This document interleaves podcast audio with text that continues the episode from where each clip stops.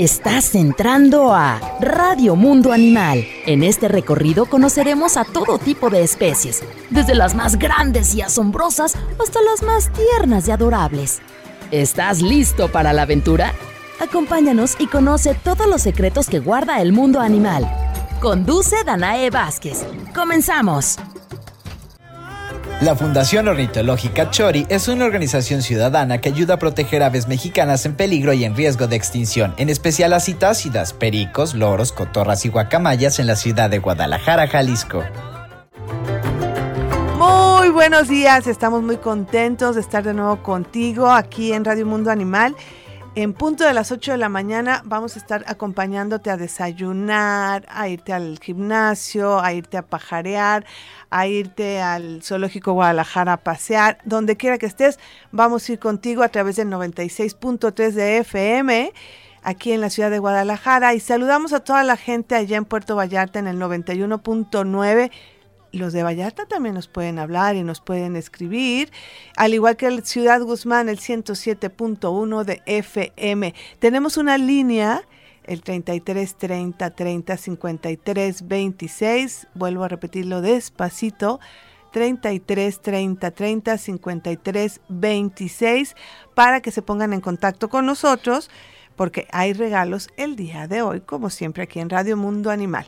Recuerden que Radio Mundo Animal es una producción de Zoológico Guadalajara para Jalisco Radio. Es un programa eh, realizado eh, por el zoológico, con todos los eh, conocimientos que tiene el zoológico Guadalajara, todo lo que quiera saber de él. Y también tenemos invitados especiales como el día de hoy, que nos acompaña Víctor Busteros de la Fundación Chori. ¿Cómo estás, Víctor? Muy bien, Danae. Saludos a todos. Muy este desmañanado, ¿no? ¿Verdad? Tú te levantas temprano porque tienes, tienes muchas cosas que cuidar. Así es. Eh, eh, cuéntanos un poquito, Víctor, eh, ¿qué es la Fundación Chori? Bueno, Chori es una organización chiquita que fundó mi padre hace pues, ya muchos años, más de 30. Y pues la idea de esta fundación es conservar a algunas aves que tenemos eh, aquí cerca de, nuestra ciudad, en el estado de Jalisco básicamente, que por alguna razón están en peligro de, extinción o amenazadas. Eh, básicamente nos hemos enfocado en un grupo de aves que son las citácidas, que es este grupo que incluye a las guacamayas, a los loros, a las cotorras y a los pericos. En Jalisco tenemos siete especies eh, nativas, originales. Hay por ahí una que es nativa de México, aunque no es autóctona de la región, que fue introducida. Ah. Y pues ahorita ya tenemos otra, otra invitada que viene de Sudamérica, que... La cotorra argentina. Que es muy popular ya en la ciudad, ¿no?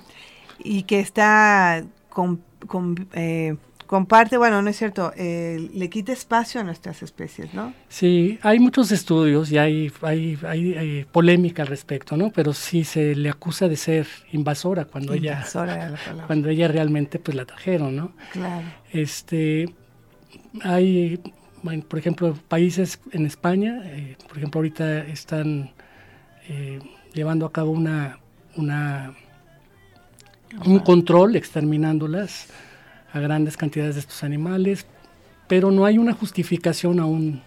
Fíjate que qué triste, ¿no? Porque realmente ellos, estas aves no tienen la culpa de estar en un lugar que no les pertenece, sino que es el, esta eh, maña que tenemos los humanos de querer tener animales silvestres en casa, que de repente ya no sabemos qué hacer con ellos.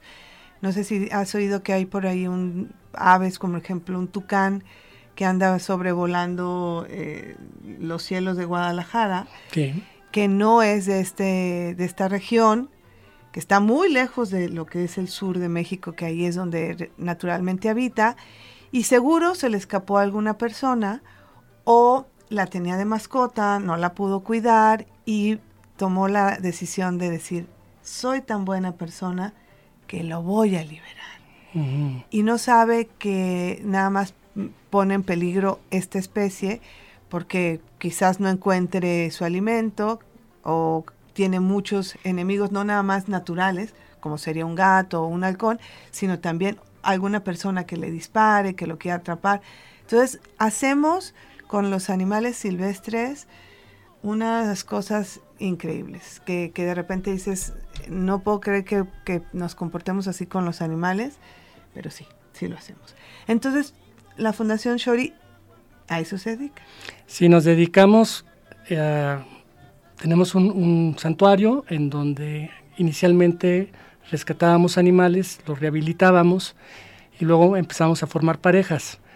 A partir de esas parejas hemos tenido reproducción de, algunos, de algunas especies y eh, pues la idea es de que esos animales que se están reproduciendo en cautiverio eh, próximamente puedan regresar a, a la naturaleza, a un, a un, sitio en el que puedan vivir eh, pues de forma controlada, ¿no? más tranquilos. Un lugar que, podamos estar vigilando porque, como tú dices, pues el principal depredador de estos animales es básicamente el, pues el ser humano, ¿no? Claro, que, que muchas estamos hablando de, de principalmente de las guacamayas. De las guacamayas y de algunos loros. ¿Qué loros serían estos? Hay uno que le... Es, el, el, atolero es, yo lo considero perico porque es un chiquito, ¿no? Pero loro, tenemos un loro muy importante en la ciudad que es el loro de corona lila, el Amazona finchi, que es una especie endémica, solo la, solo la tenemos en, en el, occidente de México. Y este, bueno, pues en, en, Guadalajara tenemos una colonia bastante importante que viene a pernoctar aquí y bueno, también hay mucho tráfico de esta especie y también pues la tenemos considerada entre nuestras especies prioritarias, ¿no? Sus poblaciones han disminuido mucho y pues la idea es ir reforzando estas poblaciones en algunos sitios en donde nosotros podamos protegerlas, ¿no? Tenerlas controladas. Fíjate, yo me acuerdo cuando pues éramos eh, adolescentes. que, ve, que escuchabas las parvadas de, de, los pericos. O sea, ya sabías, sobre todo por Chapalita, había como colonias en donde ya decías, ah, son como las seis de la tarde, ya vienen los pericos. Y eran estos, los coronalila, ¿no? Y veías parvadas en, como parecían como las, como las parvadas de las palomas. O sea, 20, 30 pericos volando eh, para pernoctar en los, en los bosques, en los parques, perdón, de la ciudad.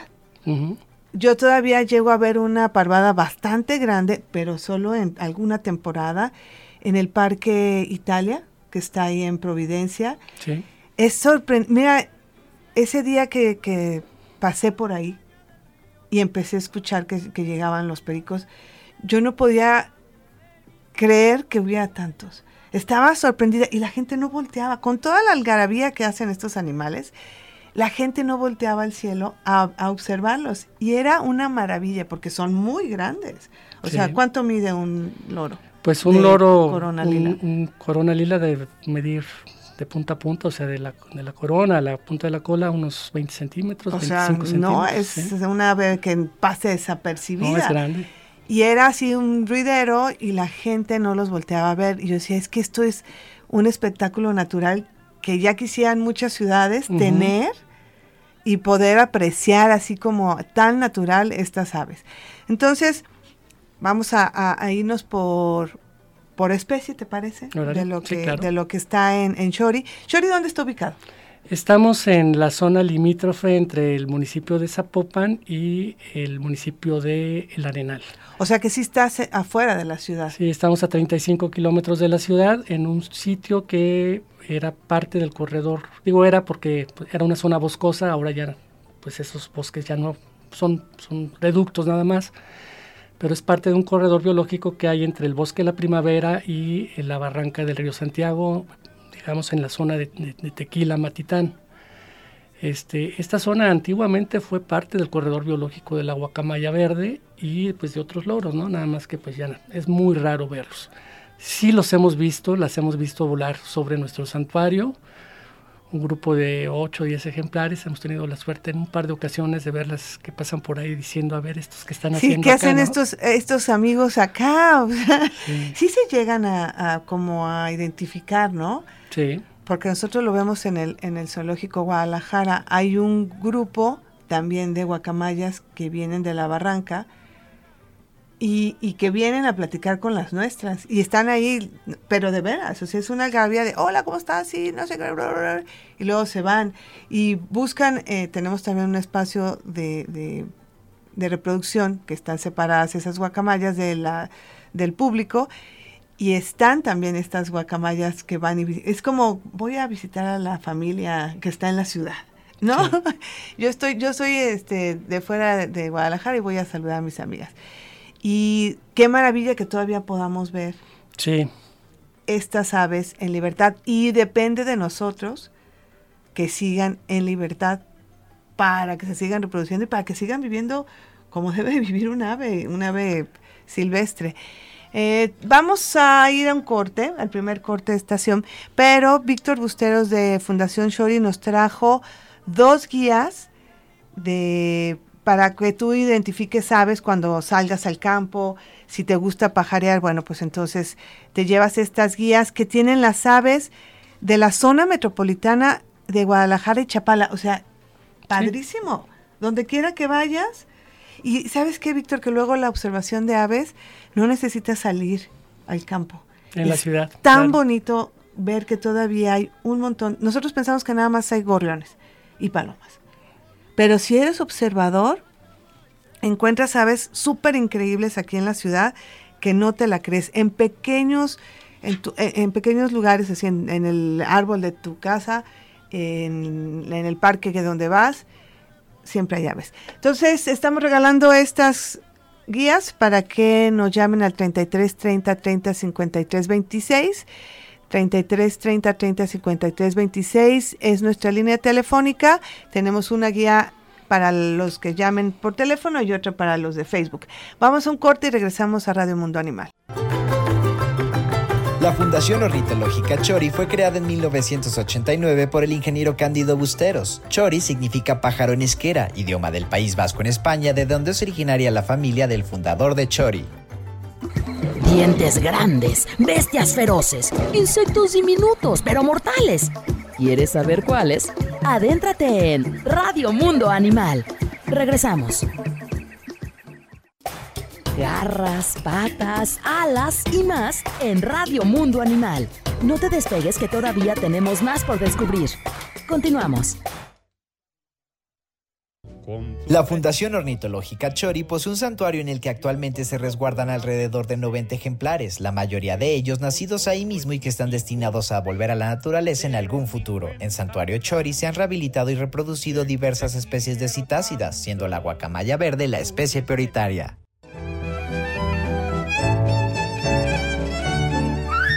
Ay, es que también Cricri es un gran, gran compositor de muchas cosas mexicanas. ¿A poco no, Víctor? Claro.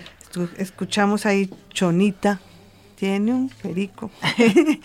y ya lo están llamando para las guías. Miren, nos llamó Greco Toscano Martín del Campo que participa para la guía y también Olivia de Alba, que le mando muchos saludos, al igual que Álvaro, que siempre están súper puestos a escuchar este programa. Olivia, e Irene y Álvaro, al igual que Carlos y Andrea. Esta familia es una familia que queremos mucho aquí en Radio Mundo Animal porque siempre están muy atentos a todos los temas y hay mucha gente que nos está saludando. Nos habla también eh, Nico. Hola Nico, dice saludos. Saludos desde Tecolutla. Muy interesante el programa, dice María Esther Medina. Roxa Contreras, felicidades al programa porque siempre tienen invitados muy profesionales y comprometidos con su labor. Así es. Y luego lo, mejor es que muchos de ellos son nuestros amigos. Sergio Romero, hola Sergio, buenos días. Luis Ángel, quiero participar. Ay, Luis Ángel, quiere participar para la guía que nos trajo Víctor el día de hoy. Y Georgina Teresa Origel dice, acá por Tlaquepaque en las tardes, noches, casi siempre se ven los periquitos volando y para mí es muy padre verlos. Así es. Y Ruth Martínez nos manda saludos. Muchas gracias a todos por estar presentes aquí en Radio Mundo Animal. Ya nos llegó otra. ¡Ay, qué padre! Hernández. Michelle Angélica Ewale Aguilar participa también en la guía, muy bien. Y Ruth Martínez también quiere participar. Ruth Martínez ya está participando. Y seguimos entonces, Víctor. Estábamos hablando de, la Fundación Shori, que cuida y, y, protege aves que son principalmente aquí de la región, pero quiero que nos cuentes, estábamos escuchando en la cápsula un poquito del origen, porque se llama Shori, se escribe T-X-O-R-I, que esto es una palabra que no es mexicana. ¿Y de qué origen es? Cuéntanos, Víctor. Bueno, la palabra es euskera, esta es, es, en euskera y significa pájaro. Este, el fundador de la, de la, el fundador de la fundación, valga la, de la organización. De la organización es, este, bueno, era porque ya murió, era eh, español del norte de España, que es donde se habla esta lengua, ¿no? El País Vasco. Y él vino a México en, llega a México en el año 1942, eh, exiliado primero de España, se fueron a Francia, a su familia, con su familia, y luego de Francia se vinieron a México. Y en México, bueno, pues eh, conoce a quien sería su gran amigo de toda la vida, que era de acá, de Jalisco, y la familia materna de su amigo era de la zona de la costa, de la zona de Tomatlán. Entonces tiene la oportunidad en aquellos años, los años finales de los 40, mm. ir a conocer esa maravilla que era la costa de Jalisco. Y se enamoró. Se enamora de pues la costa y conoce pues la fauna que existía en ese momento y lo que más le llamaba la atención pues obviamente eran las aves, ¿no? Que muy diferentes también a las de, su país de origen. Pues sí, obviamente allá, allá, no había nada de lo que vino a ver acá y además pues él había vivido pues los horrores de la guerra, entonces llegar a un país que era que vivía en paz, en donde había una naturaleza exuberante y prácticamente prístina en esa región de Claro, ya me imagino en esos entonces cómo estaba la costa maravillosa y de ahí ya empezó el amor por las aves. Ahí empieza el amor por las aves. Eh, él vive pues eh, hasta los años 70 en la Ciudad de México y luego en 69, 70 tiene la oportunidad de venirse a vivir a Guadalajara con su familia. Y lo primero que quiere hacer es recorrer aquellos lugares que había conocido en los años 40. Y bueno, pues lo primero que, nota es que ya se estaba construyendo una carretera que iba de Barra de Navidad a Puerto Vallarta. Y alrededor de esta carretera, pues estaba, eh, estaban este, destruyendo grandes extensiones de, pues de selva para eh, convertirlas en eh, pastizales para el ganado. Claro. Y pues eso pues vino a, afectar mucho a las poblaciones de loros que él veía. Entonces ya no vio los, la misma cantidad de loros. Y ahí le entra, le entra la preocupación por hacer algo, fíjate, desde los 70. Fíjate, es que es, desde los 70 ya empezaba a, venirse abajo el número de, de aves. Así es. Y luego ya en los 80 eh, pues inicia con un pequeño centro de rescate en su casa, que tú lo conociste. Claro, en el jardín de su casa. Que en el jardín de su casa, pero fíjate que era no era un pequeño, o sea, casi casi abarcó todo el jardín para las aves. Así O sea, sacrificó su espacio para poder este, darles un lugar más eh, amplio a estas aves. Sí, y a ese lugar llegaron pues muchos animales, así como tú decías hace, hace un momento, que los compraba por, por compasión, ¿no? Claro. El gran error que muchos cometemos. Otros llegaron porque la gente que los tenía ya no los quería. Exacto. Porque o, o a lo mejor estaban enfermos o eran muy molestos porque... Escandalosos. Porque por lo general son muy ruidosos, son destructores, son desordenados, incluso los llegan a calificar de sucios. Pero bueno, esa, esas características que tienen eh, en, vida silvestre. en vida silvestre son muy importantes, ¿no? porque son los reforestadores naturales de nuestros bosques y nuestras selvas. Entonces, bueno, pues ahí en, en, su casa empieza con este proyecto y ya en el año de 1989, pues ya le empieza a dar un poco más de formalidad, se empieza a documentar, lee mucho al respecto y para principios del año de los 2000, ¿no? Eh, pues ya este eh, damos el siguiente paso que es construir las instalaciones que actualmente tenemos del santuario. Y en este lugar hemos tenido mucho éxito básicamente con nuestra especie digamos bandera bandera que es la que es la guacamaya verde.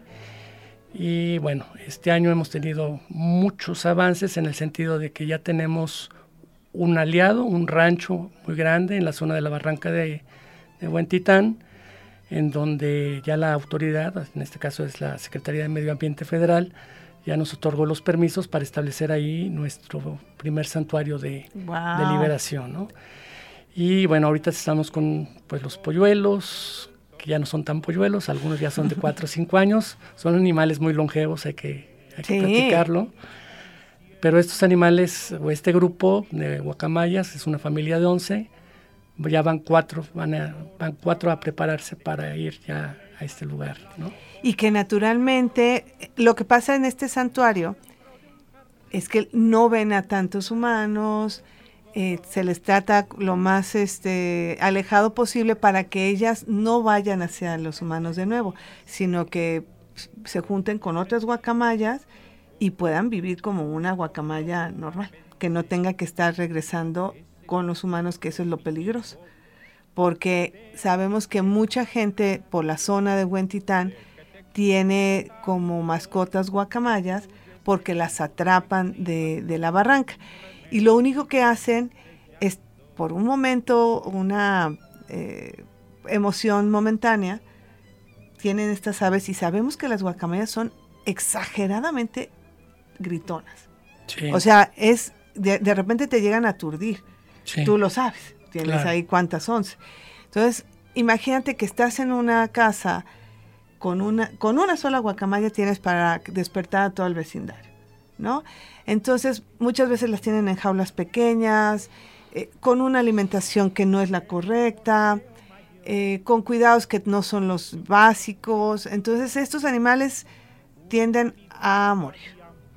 Sí, eh, son animales muy sensibles, muy inteligentes, y esto les genera cuando están en cautiverio y no tienen buenas atenciones, generalmente padecen estrés, Exacto. Se empiezan a autoflagelar, o sea, se empiezan a, arrancar las plumas de, su cuerpo, empiezan a tener enfermedades mentales, ¿no? se, vuelven muy agresivas, dejan de ser un animal eh, bonito o un animal que se pudiera considerar como mascota. Y es que nunca han sido como, mascotas este tipo de, animales, todos los loros, las, guacamayas, porque son gritones y, necesitan también un espacio muy grande por el tamaño que tienen, un espacio demasiado grande para poder ejercitar sus alas, para que no llegue este, este autoflagelarse, porque están aburridas, como son inteligentes, necesitan estar activas y al no tener actividad, pues empiezan a buscar qué hacer y se quitan las plumas. Y esas plumas, de tanto que se las quitan, ya no vuelven a crecer, ¿verdad? porque normalmente un ave se le caen las plumas y vuelven a nacer. Así es. Pero estas ya no, y ese es un problema, porque entonces es un ave que ya no puede regresar a vida silvestre porque no tiene esta cobertura que necesita para sobrellevar todos los cambios que puede encontrar. Así es. Y les echas a perder la vida. ¿Qué hace? O sea, tienes 11 guacamayas, ¿qué más tienes? Bueno, en realidad son 20. Tengo una familia de 11 que son los que se Candidatos. Sí. Que son los candidatos a, liberarse. Sí, tenemos, tenemos eh, aparte de las guacamayas verdes, tenemos eh, guacamayas rojas, tenemos loros, ¿no? De diferentes especies. Pero bueno, las 11 que te platico son 11 que ya nacieron en Chori y que pues ahí vamos a escoger cuatro candidatos que se van a ir preparando para esto, ¿no? Chori también da pláticas, haces observación de aves, puedes visitar la, fundación y así comprendes completamente, de una manera súper bonita, comprendes lo que pasan esas aves cuando las tenemos en, en, cautiverio. Yo digo que en cautiverio son cuando las tienes en una jaula en tu casa.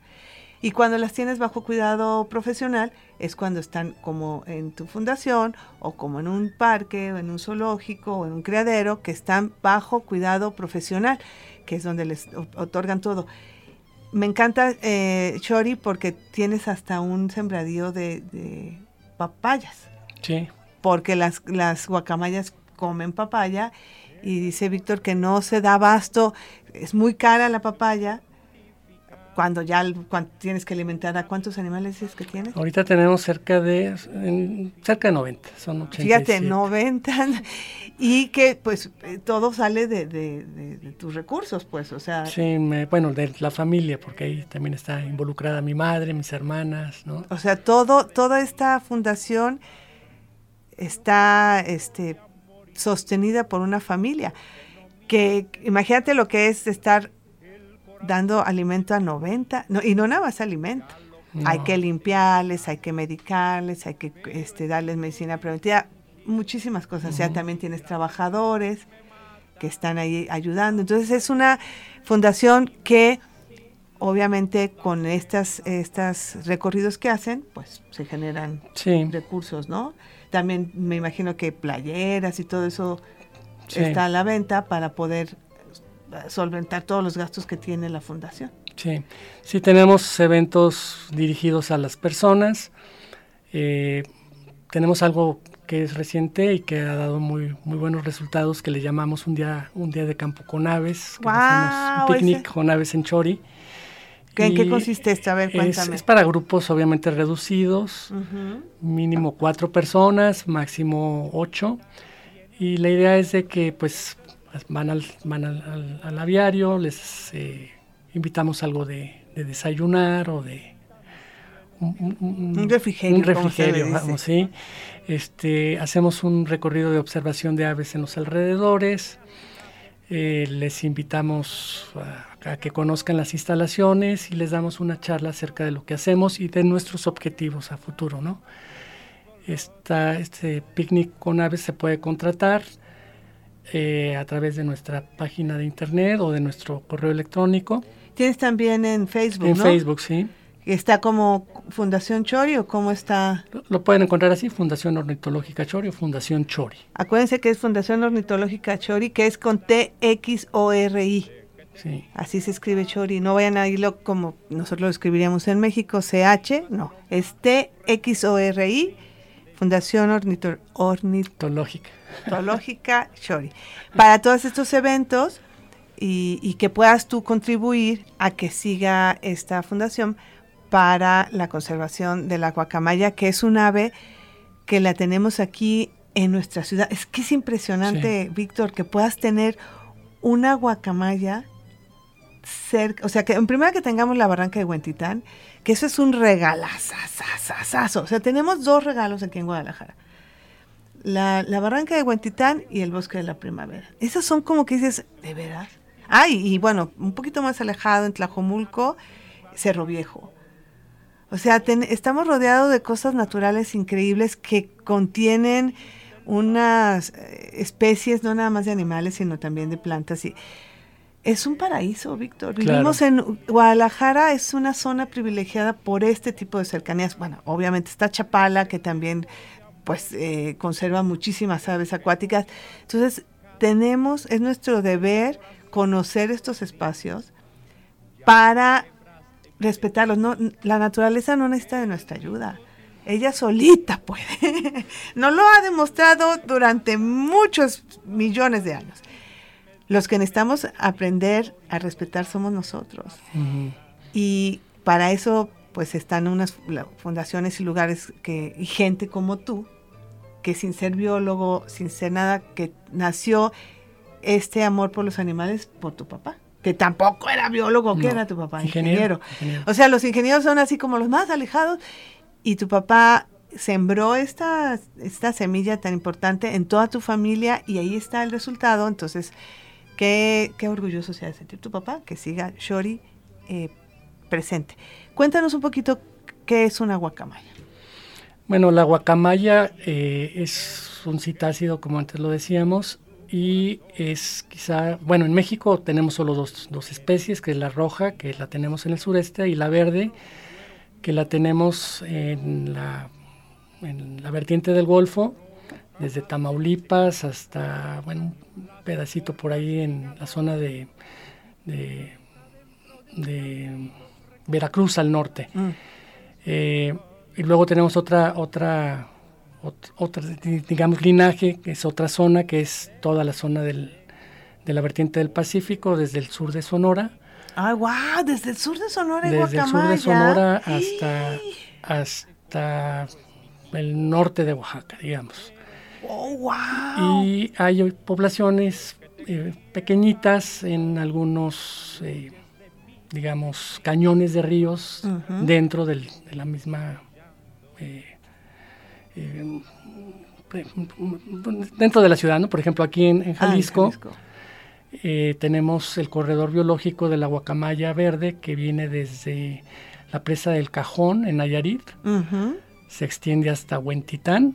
Fíjate. Poquito más allá llega a Tonalá. Y luego por las eh, desembocaduras del río Verde y otro río que se llama Mezquital del Oro que viene de Zacatecas. El río Verde viene desde Aguascalientes. Por ahí también hay avistamientos. Por ahí se mueven las guacamayas, ¿no? Entonces, esta población eh, ahorita estamos haciendo estudios, creemos que estas guacamayas sí tienen conexión con otros grupos de guacamayas mucho más grandes que viven en la zona de la sierra desde Nayarit hasta Sonora. ¿no? no, puedo creer que en Sonora. Sí, bueno, sur, sur, de Sonora. Sí, sí, sí, pero estás de acuerdo que, o sea, está muy grande su distribución. Sí, bueno, en, Chihuahua tenemos una población también muy importante en los cañones. O sea, casi, casi podríamos decir que en todo México. Sí, nada más que estas poblaciones están muy fragmentadas. Antes estaban todas interconectadas y ahora pues lo que ha sucedido es que pues están fragmentadas y eso pues puede derivar en problemas de genética, ¿no? Porque como ya hay mucha consanguinidad. exacto, porque se van eh, reproduciendo entre familias. Y esto crea problemas de salud a, la larga. Sí, en el Estado de México. También hay. Sí, en la, en la zona limítrofe con el estado de Morelos también hay una población de guacamayas. En Oaxaca, en la zona de la sierra también. O sea, sí era un animal muy abundante, pero pues en las últimas décadas sus números han decrecido de forma importante y sus corredores biológicos pues también se han visto muy este, afectados por la segmentación que los humanos hacemos pues, por, nuestros por nuestras actividades. Edificios, ciudades. Eh, las, las, grandes extensiones que se están utilizando para sembrar, sobre todo alimentos para los animales, o sea, alimentos para el ganado. Claro, claro. Y es que obviamente se talan árboles que es donde ellas habitan. Sí, las guacamayas en especial eh, tienen dos tipos de... Eh, digamos, de, de, nido, ¿no? Ajá. Eh, son árboles muy especiales que tienen oquedades. Ok. En donde ellas llegan y eh, adaptan o, acondicionan su nido, ¿no? Ellas no construyen nidos. Ah, no construyen. Ellas oh. llegan y a estos árboles buscan un el árbol que tenga las características que a ellas les gusta para poder tener ahí a sus, eh, a sus polluelos y son árboles muy, muy, muy raros, ¿no? sí, pero tienen que buscar, imagínate, a, ver, este pareja de guacamaya, vamos a buscar un árbol entre todos que tenga la oquedad para que quepas tú, quepa yo, o sea, las dos, los dos padres más los pollos. ¿Cuántos pollos. pueden poner? En vida libre llegan a poner tres huevos, de los cuales dos por lo general son los que se logran. O sea, son cuatro que tienen que habitar en un... Sí. Y hay que buscarlos. Exacto. Y estos árboles pues, son árboles muy viejos también, son, son árboles que pues, son muy valiosos para, para la reproducción de ellas. Y por eso es también muy importante conservar estos lugares donde existen estos árboles. Fíjate que tienen esa tendencia de que muchas veces vemos árboles que, que, ya, que ya están muertos por para nosotros, porque ya no tienen el follaje verde, están secos y pensamos, hay que tirarlo. Hay que tirarlo porque este ya no sirve. Ya no da nada, entonces hay que tirarlo. Y el árbol no está muerto del todo. Porque dentro de ese árbol hay pues muchos insectos, muchas larvas que ahí viven. Y otro del funcionamiento es exactamente que es nido o, sirve de nido de ardillas, de aves, ahora de guacamayas. Entonces, qué importante es, o sea, la naturaleza nada se desperdicia. Lo que para nosotros puede ser un árbol viejo y un tronco sin vida, no lo es para la naturaleza. ¿Y qué, cuál sería la otra, la otra forma de anidar de una guacamaya? Eh, también anidan en madrigueras en los acantilados. Ah. Que estas eh, pues resultan, pues en, en, este momento resultan más seguras para claro, ellas. porque no hay manera de, de llegar a ellos. Claro. Y además ha ocurrido de que los árboles con estas oquedades, los traficantes de fauna, pues los derriban para sacar a, para sacar a los polluelos y entonces derribando estos árboles se quedan las guacamayas sin su sin su sin, su, sin su nido, sin, su, la posibilidad de, poder aparte que sacan a estos animales, ya no hay otros otra pareja de guacamayas que vaya a llegar a o la misma, ¿no? O, la misma. Esta esta estábamos hablando en el corte de lo eh, eh, difícil que es, o bueno, lo, peligroso que es comprar animales en vida, en la vía, ¿no? O sea, en la, en, la calle. En la calle, en los tianguis, todo esto, porque son animales que los sacan de vida silvestre, que matan a muchos otros animales para poder sacar un pollo, que los pollos todavía no están listos. ¿Cuánto tarda un pollo para estar así ya listo? En, en sí. Mira, las guacamayas se ha hecho un estudio más o menos eh, importante respecto al número de, animales que mueren en el trayecto. En el trayecto, ¿no? O sea, por cada guacamaya que nosotros vemos enjaulada han muerto entre 8 y 10 ejemplares. Fíjate nada más. porque las sacan pollos, porque las amarran, les amarran las alas para que vayan, como las trafican, porque es los, los citácidos, está prohibido tener citácidos en en casas. Entonces las amarran para que no, no haga ruido, las meten en maletas, las ponen debajo de, camiones. O sea, el traslado para que llegue una guacamaya a tu casa, como dice Victoria, han fallecido de 8 a 10 guacamayas para tener una que, que a lo mejor no va a sobrevivir tampoco. Y que va a estar en malas condiciones. Y que va a estar en malas condiciones. La mayoría pasa eso. Eh, estamos con Víctor Busteros, él es el director de la Fundación Shori, nos está platicando sobre esta fundación y sobre la importancia de conservar pues las áreas verdes aquí en Guadalajara para que estos animales puedan seguir de manera natural. Eh, nos trajo dos guías, guías para observar aves y también nos trajo unos stickers súper bonitos que vienen en las guías y estas son una guía rápida de las aves de la zona metropolitana y Chapala, así que puedes observar desde las aves que hay afuera de tu casa hasta si sales por los alrededores de Guadalajara vas a poder saber qué aves están en estos árboles. Hay que llamar al 30 33 30 30 53 26 33 30 30 53 26 o escribirnos a, nuestro, a nuestra página de Facebook, que es Programa Radio Mundo Animal, donde también te puedes anotar. Y nos manda saludos Carlos de Alba, dice, hola, buenos días, me apunto para la guía de aves. Mucho, con mucho gusto. Y les vuelvo a repetir el teléfono 33 30 30 53 26. Llámenos, ya están aquí las guías y regresamos a Radio Mundo Animal. Y Chonita dentro de un jarrito recoge las lágrimas de su dolor. La Fundación Ornitológica Chori se mantiene exclusivamente de donaciones privadas y apoyo de voluntarios. Recibe donativos económicos y en especie. Los donativos económicos se pueden hacer a través de su sitio web txorilatina.org o escribiendo al correo electrónico info txori.org para padrinar algún ave del santuario y también recibe donativos en especie como alimentos para las aves. Dientes grandes, bestias feroces, insectos diminutos pero mortales. ¿Quieres saber cuáles? Adéntrate en Radio Mundo Animal. Regresamos.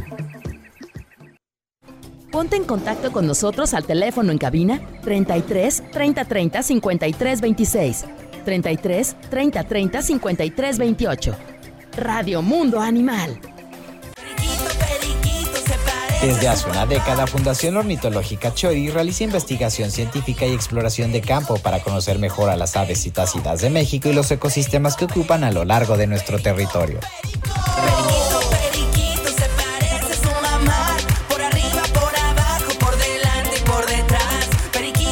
Estamos aquí de regreso en Radio Mundo Animal. Está Radio Mundo Animal vuelto loco con Víctor Busteros de la Fundación Chori. Álvaro de Alba dice que él cuando sale a la vía recreativa va por un canal que creo que es el de Patria y que escucha a, las aves y a los loros y dice, no, se ponen a platicar y es un escandalazo. También Mauricio López Jiménez participa por la guía, estos son los que están participando por las guías. Alicia de González y Arcelia Aguirre, Víctor, nos piden los informes sobre horarios, costos y todo sobre las visitas.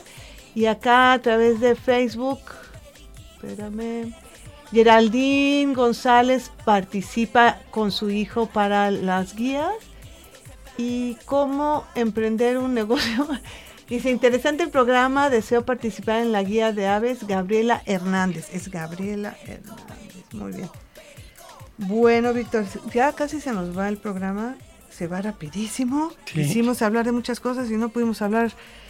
Pero cuéntanos dónde pedimos información acerca de las actividades que tiene Shori, eh, del, del picnic con aves. Lo pueden hacer a través de, la página de, internet que tenemos. Ahí tenemos un correo electrónico que es info arroba txori, chori, info arroba txor y, y latina. Y latina.org punto ahí, ahí pueden pedir informes. Este los horarios normalmente tenemos puede ser el domingo puede ser lunes o puede ser jueves en las mañanas temprano. Procuramos que empezar a las 8 de la mañana y terminamos alrededor de las 12 del, del día Claro, se empieza temprano porque es cuando puedes observar mejor las aves. Las aves son, tienen como eh, sus actividades muy bien planeadas. Hay que levantarse, acicalarse, luego buscar alimento, entonces tienen como todo su protocolo las aves. Y también tenemos un teléfono, ¿verdad? ¿Lo puedo dar? Sí, puedes dar el teléfono, que es, es mi teléfono. 33 36 77 60 81. Lo vuelvo a repetir, es el teléfono de Shori. 33 36 77 60 81 con Víctor Busteros para que les digan los horarios, el lugar, el costo. Puedes ir con un grupo, puedes ir este con la escuela, puedes hacer un grupo con tus vecinos, sí. eh, puede ser hasta una visita familiar, no te, así como que dices, de repente nos juntamos a, los domingos a comer con la familia, la abuela, los tíos, bla, bla, bla. ¿Por qué no ahora nos juntamos para ir a observar aves? ¿No? Claro. Estaría padrísimo. A mí, toda la bola de la familia, los primos, todo esto, vámonos a observar aves a Shori y además también este, visitamos las instalaciones. Sí, se conoce, o sea, les damos un recorrido guiado por las instalaciones y les damos una pequeña charla acerca del problema de conservación que tienen las especies que nosotros manejamos. Que ustedes cuidan y conservan. Y también que aparte de las guacamayas, es que ya casi se nos va el tiempo. Aparte de las guacamayas, ¿qué otras aves tienes ahí en Chori? Pues mira, hemos eh, recibido hasta tucanes. Tenemos un tucán que es un, tucán que decomisó la autoridad y que depositó con nosotros. Nosotros tenemos ya experiencia en el cuidado de este tipo de animales. Eh, con él, bueno, pues, eh, tenemos eh, la intención de poderlo llevar de nuevo a un lugar en el que estén en mejores condiciones, nada más que se necesitan recursos, por eso, claro. por eso no lo hemos podido hacer. Claro, es que no es fácil, o sea, si si yo que tengo dos perros y un gato me cuesta mantenerlos, ahora imagínate tú que tienes 90, que, hay que cuidar. Me estaba diciendo Víctor, llegó muy temprano aquí a la radio y le dije, ¿qué? ¿por qué llegas tan temprano? Pues porque dice, vengo de Chori, de cuidar a todo el bolonón que tengo allá. Entonces se vino súper temprano. Eh, otra de las cosas súper importantes que debemos de saber es si Chori recibe animales en donación o no. En este momento no lo hacemos, sí lo hicimos antes. La única forma en que podemos nosotros recibir animales es a través de la autoridad. Igual que el zoológico Guadalajara. Sí, o sea, tiene que ser animales que provengan de la Semarnat o de la Profepa. De ninguna otra forma podemos recibir animales este, porque bueno, pues nosotros este, somos una entidad privada, pero estamos regulados por la autoridad. Claro, claro, o sea, no es, no es así nada más que Víctor tiene aves y las conserva, no, está dentro de la ley y, eh, por eso es que puede hacer estos programas y todo. Otra de las cosas que te quería preguntar es, ¿recibes donación, por ejemplo, sí. tanto de dinero como de alimentos? Yo te puedo donar papayas, por ejemplo. Sí, sí, ¿Cuántas papayas consume? Es que a mí me tiene impresionado esto de las papayas. bueno, pues eh, la papaya es lo que más, lo que más se compra para ellos y pues sí varía entre 10 y 15 kilos a la semana de 10 papaya. 10 y 15 kilos a la semana. faltan las semillas, faltan otras verduras, faltan... Muchas frutas, ¿no? Y podemos donarte este tipo de, alimentos. Sí, se pueden poner en contacto con nosotros y nosotros pasamos por ellas. Claro que hay que también, así como, como en el zoológico Guadalajara, que de la mejor calidad son los alimentos que consumen los animales del zoológico Guadalajara, aquí también. No le vayan a dar así como lo todo feo y pasado. si no te lo comes tú, ese es el lema del zoológico de la cocina. Si no te lo comes tú, no se lo puedes dar a un animal. Es lo mismo que con nosotros. Entonces, si quieren ponerse en contacto con Víctor para ver qué pueden donar, ya sea en especie o, o en dinero, el teléfono es 33 36 77 60 81 de la Fundación Chori. Ahí van a poder pedir información sobre los picnic eh, con aves, sobre eh, conocer la fundación, si, no se puede venir como un grupo de biólogos. Sí, tenemos una capacidad máxima que son 12 personas. Y para los grupos pequeños, eh, el mínimo son cuatro personas. Ah, está súper bien. De cuatro a doce personas los podemos recibir para poderlos atender pues, muy bien. Muy bien. Y también, bueno, pues están las guías y todo eso que son, eh, también están a la venta para que generar recursos para mantener estos 90 chamacos que en, la, en, la, página tenemos la tienda y ahí pueden ah, ver lo que, lo que lo que tenemos así para vender.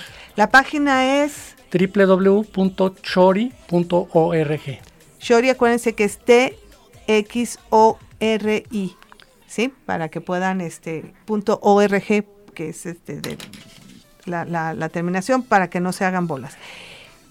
¿Eso ibas a decir? Rápido te platico que tenemos un programa que recién iniciamos que, bueno, lo, llamamos Adopta un Ave. Hay mucha gente que se quiere ah. integrar a la organización de alguna forma y entonces, bueno, lo que estamos haciendo es los invitamos a que apadrinen uno de nuestros pájaros, uno de los pájaros que viven en el... Entonces, es como tener un pájaro sin tener la responsabilidad de, limpiarle, de que ya estaba este, gritando. Ahí está, vas a la fundación y dices, ese Juanito es mío. Sí, estas personas que hacen el donativo mensual, pues tienen las invitaciones a todas las actividades, actividades que hacemos. Algunas son de orden científico, ¿no? Que salimos a la a, lugares donde vamos a observarlas en vida libre. Este, también los invitamos a eventos en, Chori, que luego tenemos visitas de gente importante que anda en este mundo de la conservación. Ellos son los primeros invitados. Y una vez al año tenemos un evento eh, digamos, lúdico, especialmente para ellos. ¡Wow! Entonces todo esto podemos pedir información en el 33 36 77 60 81, donde puedes tú ser este adoptar una ave de Shori y ser su patrocinador y, bueno. Y ay, Víctor, de aquí dime uno una un nombre. Gabriela Hernández se lleva la guía de aves y de, y de aquí, Víctor, saca un papelito. Gabriel Hernández, te llevas la guía. Guía. Y Mauricio López Jiménez se lleva la otra guía. Mauricio López Jiménez y Gabriela Hernández tienen que venir a Francisco Rojas González 155, esquina Avenida México de a partir del día de hoy hasta el viernes tienen para recogerlos, tienen que traer su identificación para poder recoger sus guías. Y nos vamos, Víctor. Muchísimas gracias. No, gracias a ti. Suerte con, con Chori. Gracias. Y los escuchamos la próxima semana. Gracias, Luis Fernando, nuestro operador. Adiós, gracias a todos. ¿Por qué es importante conservar a la guacamaya verde? Porque es una especie muy importante en la naturaleza, ya que es dispersora de semillas y así ayuda a regenerar la vegetación en los bosques y selvas donde vive, además de que es una especie extraordinariamente bella, inteligente, sensible y longeva, emblemática de la riqueza natural de Jalisco y de México. ¿Te gustó la aventura? No te preocupes, aún nos queda mucho por descubrir sobre el maravilloso mundo animal. Te esperamos la próxima semana a la misma hora por Jalisco Radio